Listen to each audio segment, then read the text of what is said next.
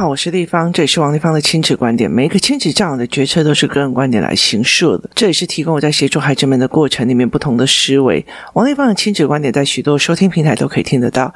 你有任何的问题想要跟我们交流，可以在我的粉丝专业跟我联系，或加入我们王丽芳亲子观点来社群，跟一起收听的听众交流。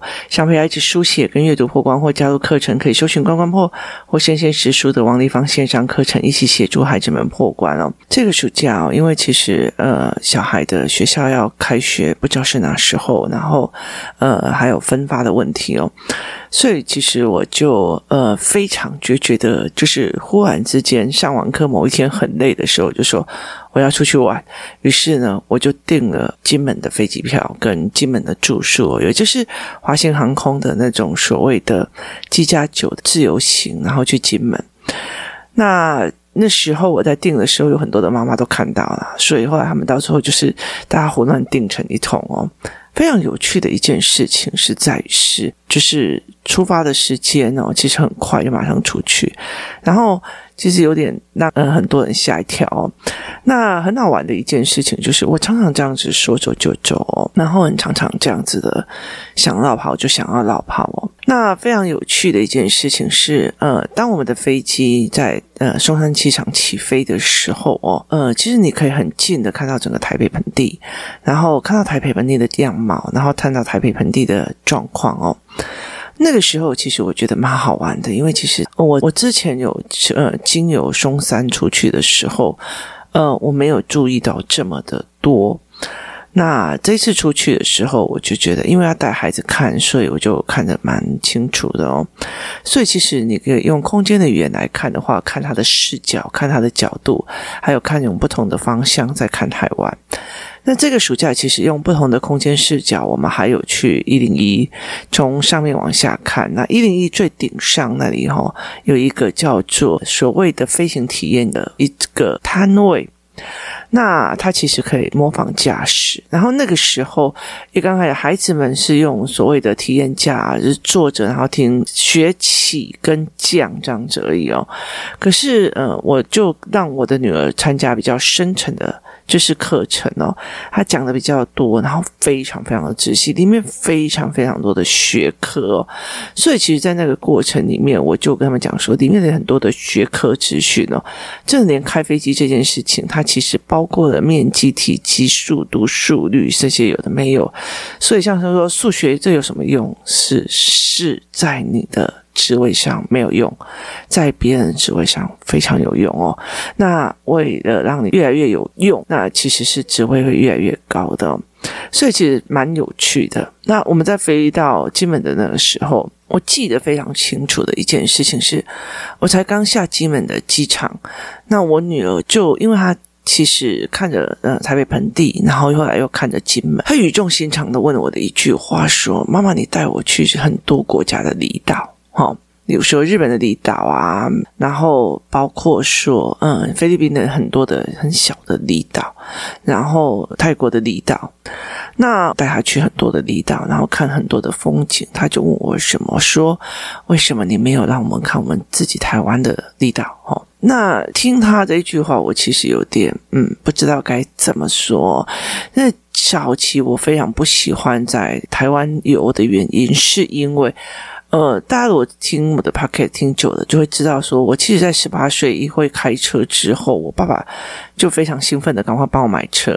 那很大的一个原因，是因为他终于不用载我妈妈出去玩哦，所以就给我一台车，然后接下来我就用那一台车载着我阿姨。然后一起环岛，所以其实我常常做的一件事情就是从台中，然后开车载新竹，载的某个阿姨，然后接下来又去桃园载的某个阿姨，接下来到三重再到另外一个阿姨，凑成一台车之后，然后接下来就是环岛，然后再沿路再把他们放下去。所以其实在我呃就是大学毕业以前哦，我光这样子环岛哦，就是。有二三十次以上哦。那第二件事情是，台湾后来其实有很多的陆客，然后呃，我觉得就是所谓人文的东西比较少。那离岛也是一样，然后房价又非常非常的贵哦，就是房屋的住宿其实是超级宇宙无敌贵哦。我这一次花了三千五，为了去台中配眼镜，然后找不到房子，然后花了三千五，住的是公寮。公寮真的是所有的管线外漏，然后包括热水器也放在房间里面，它就是个公寮哦。后来我第二天到了台南，然后呃，其实我就住了一个 motel。哇塞，六十几平，三千三百块哦！可是这样子的价钱，其实在呃日本或者是在呃菲律宾或者在泰国都可以住到超级宇宙无敌好哦。在台湾的旅游成本真的是非常非常的高。那后来其实我觉得这一次去金门的时候，我们搭的是四天三夜，然后去金门。那我后来其实，在整个玩的过程里面，我女儿就问我说：“为什么是金门哦？”为什么你会第一次带孩子们出去玩的一个地方是金门？那我第一个就是说，因为疫情的关系，你不知道接下来新的疫情怎么办，会哪时候开始？第二件事情也因为疫情的关系，它没有小山通，所以整个金门呈现的是一种非常悠闲的，然后非常纯粹的，就是很传统金门的样子哦。那为什么是金门呢？因为其实对我来讲，其实，在台湾里面，每一个人所看出来的目的跟呃行为，其实是非常非常的一致的。例如说，大家要小孩考好考试，说会补习，会怎么样，会怎么样？为了什么什么会怎样？为了呃提升小孩的运动细胞，所以我们会让孩子去呃打篮球课啊，或做什么？为怎样怎样怎样怎样哦？可是其实很多人在讲一件事情，就是。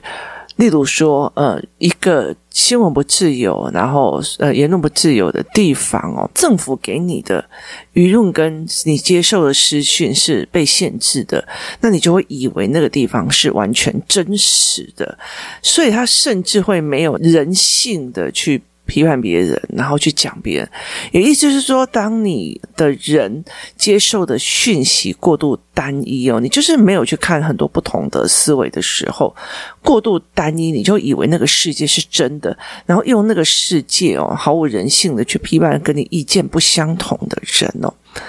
那其实我觉得这件事情其实让我觉得非常有趣哦。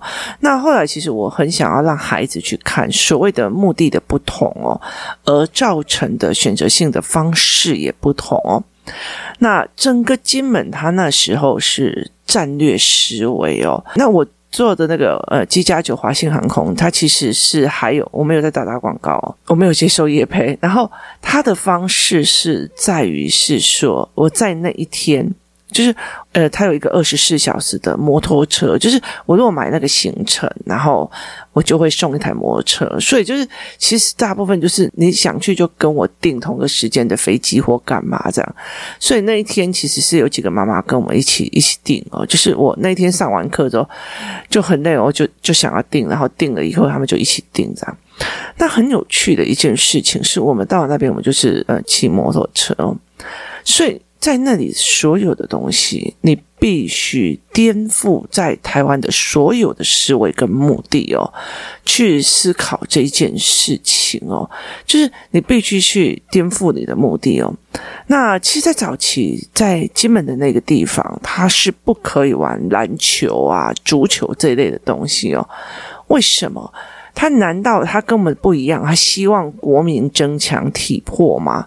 不是哦，因为有人抱着两颗篮球，就是飘到中国去的哦，所以在那个地方是没有这种所谓的充气球类。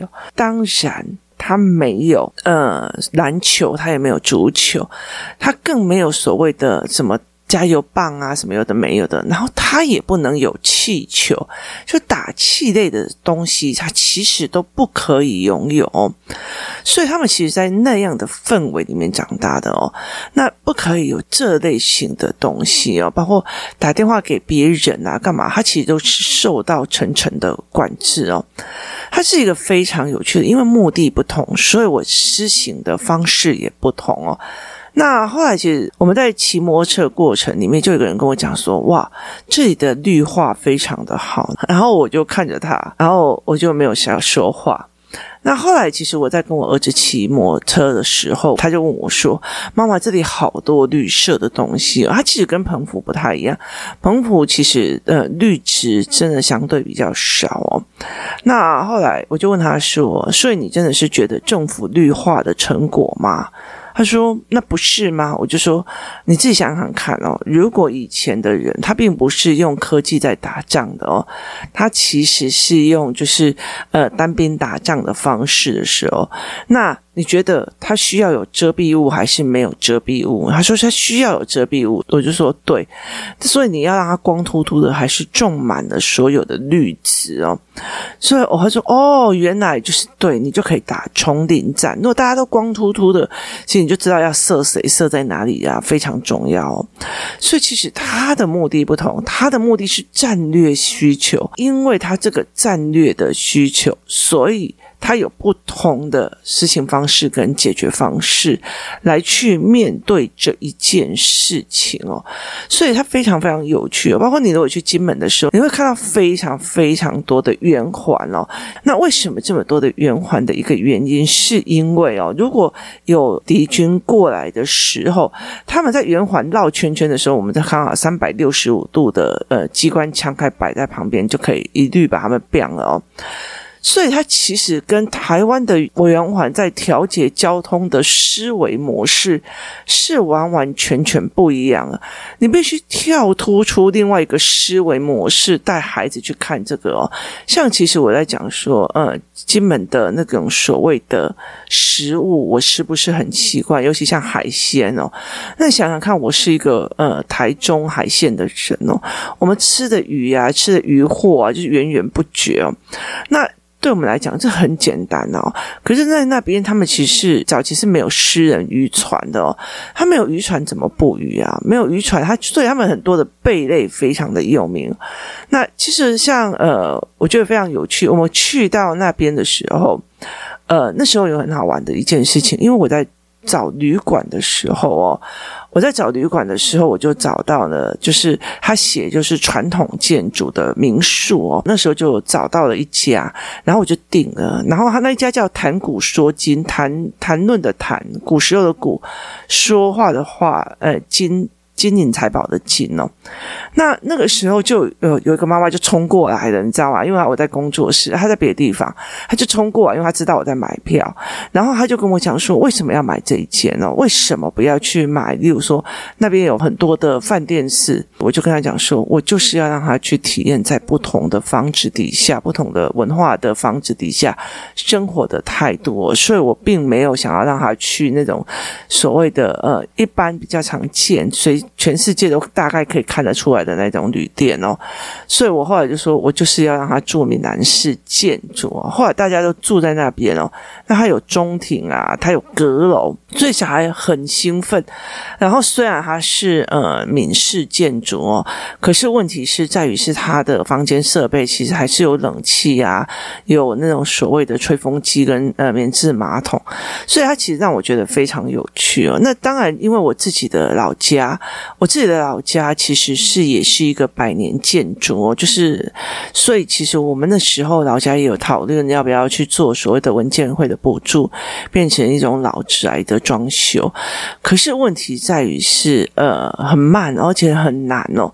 那后来到最后，我再去问这个民宿的老板娘的时候，她其实用的方式是跟台湾完全不一样，就是呃。银建署去跟他们讲说，你让我帮你们整修完，但是你要租给我，就是无条件给银建署三十年。那银建署又去跟当地的金门大学的。建筑系合作，就是等于我一边收案一边发包给他们一起去做，就是让他们去把这种传统文化跟传统建筑恢复了之后，然后再移交给呃县政府吧，就类似这样子，然后再发包给民宿业者去经营哦。那可以去看到他们为什么发包，为什么呃。就因为谈古说今的老板娘其实蛮健谈，而且很热情。你问他，他就会可以跟你讲为什么是这个样子哦。那其实，在很多的过程里面，例如在讲说，哦，怎么国家公园里有那么多的房子，什么有没有？其实很大的一个部分，它也是战略思维。当你解除了战略之后，那你怎么保有它原本的样式，而并不是被商业或者是中资去那边大大的开垦哦？所以，其实它有非常多的不一样的思维哦。所以，其实，在那里的时候，你必须颠覆了所有台湾的目的思维，而去用不同的目的性去思考为什么是这样哦。例如说，呃，其实因为我们金门回来之后，我还有去所谓的心灵柳营，他就会问我说，为什么心灵柳营是所谓的陆牛，而在金门是非常多的黄牛？好。当在这些所有不同的思维里面去看的时候，那其实很容易带领去孩子在想：哦，原来不同的目的会有不同的行为准则，会有不同的状况哦。那其实，在教养上面也是一模一样的哦。有些人来找我，其实是因为他觉得我不知道怎么帮孩子，我好像觉得我的孩子很痛苦，我不知道怎么帮孩子哦。可是有些妈妈来找我，是因为。我的小孩不听话，他就是怎样，他就是怎样，他是怎样。他要的是你给我，你给我一个方法，以便于我去操纵这个孩子哦。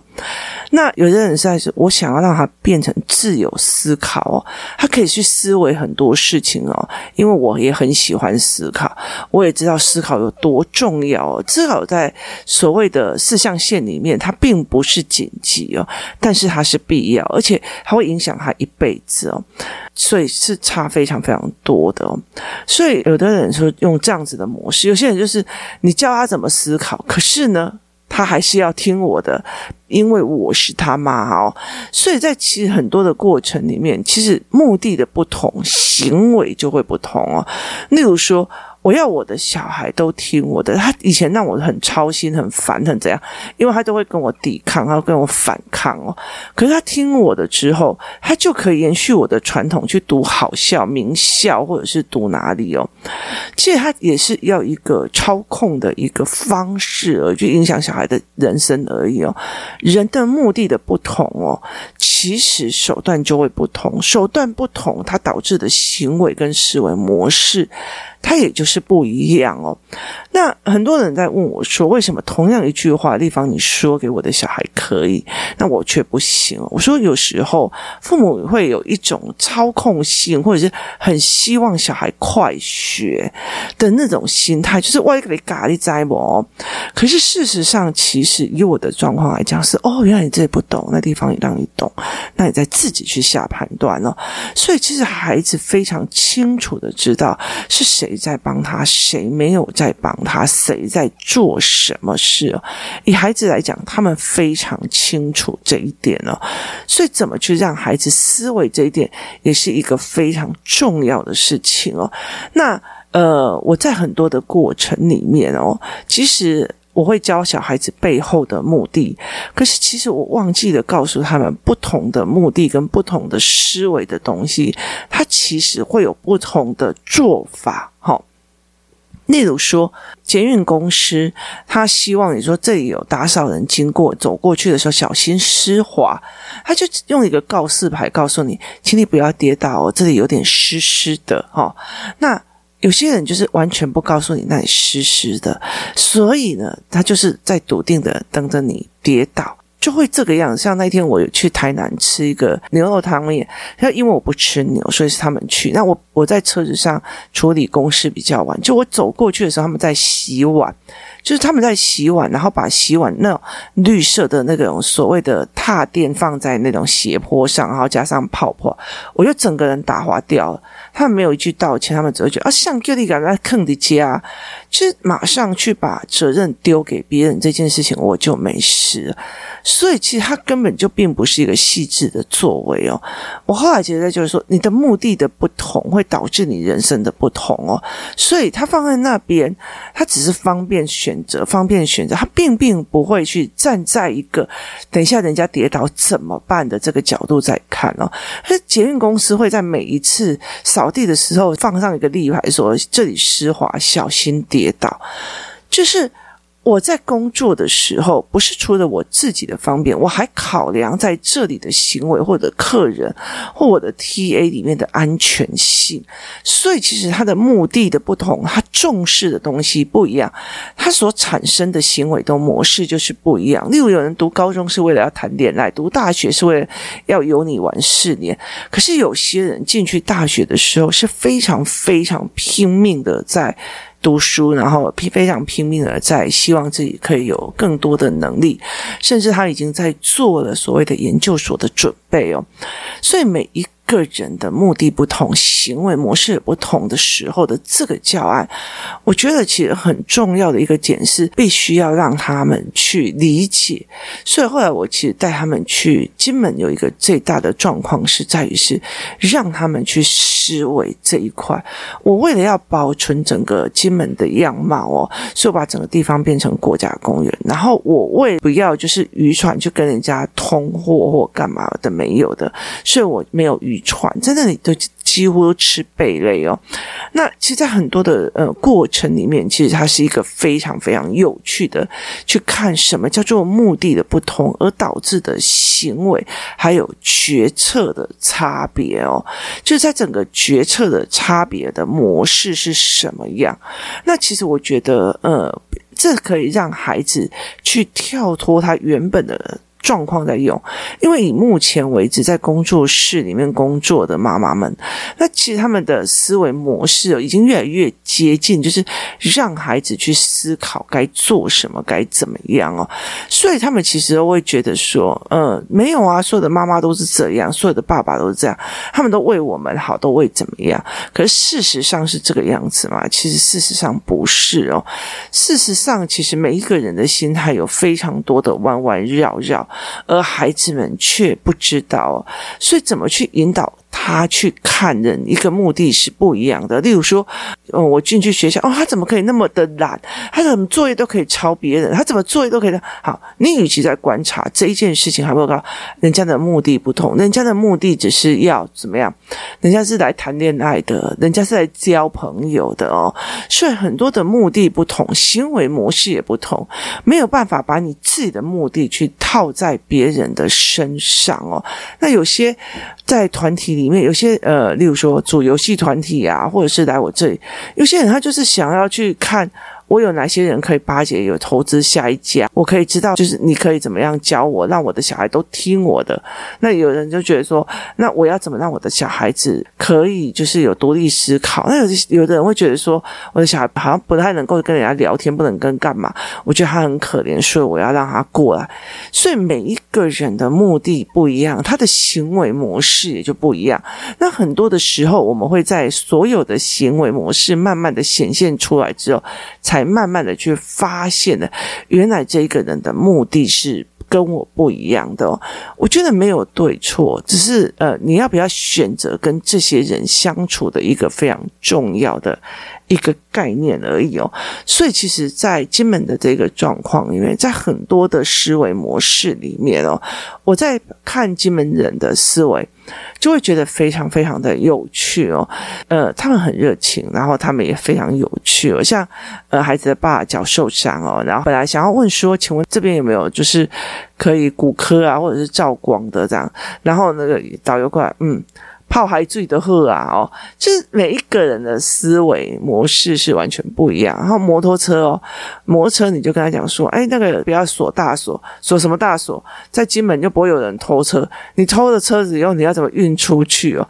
所以它其实是一个呃非常有趣的思维模式哦，因为它是岛，所以偷了以后也不能离开金门哦，那所以也没有什么用哦，那非常非常的有趣哦。那在整个金门的。思维里面包括他们为什么种高粱，他们为什么高粱酒非常非常的有名哦，他也是有不同的思维的哦，他也是觉得说哦，这些军人在这边啊，寒风苦苦的冬天里面在那边守卫房，他们想家，有哪些东西可以让他们就是解乡愁？后来他们才在。做酿酒技术哦。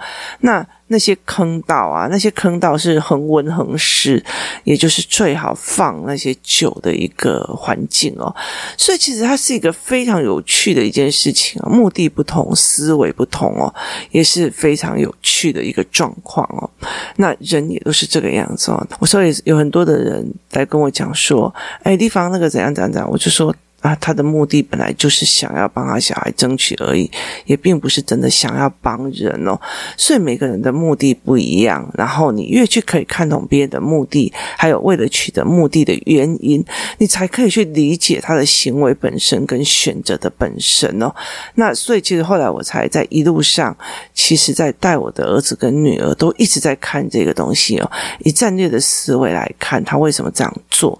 一般的思维来看，我们又会从哪？个角度切入，那在金门其实都可以看到这样非常有趣的状况。它其实跟台湾的其他离岛不太一样。台湾其他的离岛大部分的状况都是会在想说：“哦，我们要去来玩水啊？我们去看一看景点啊？我们去干嘛哦？”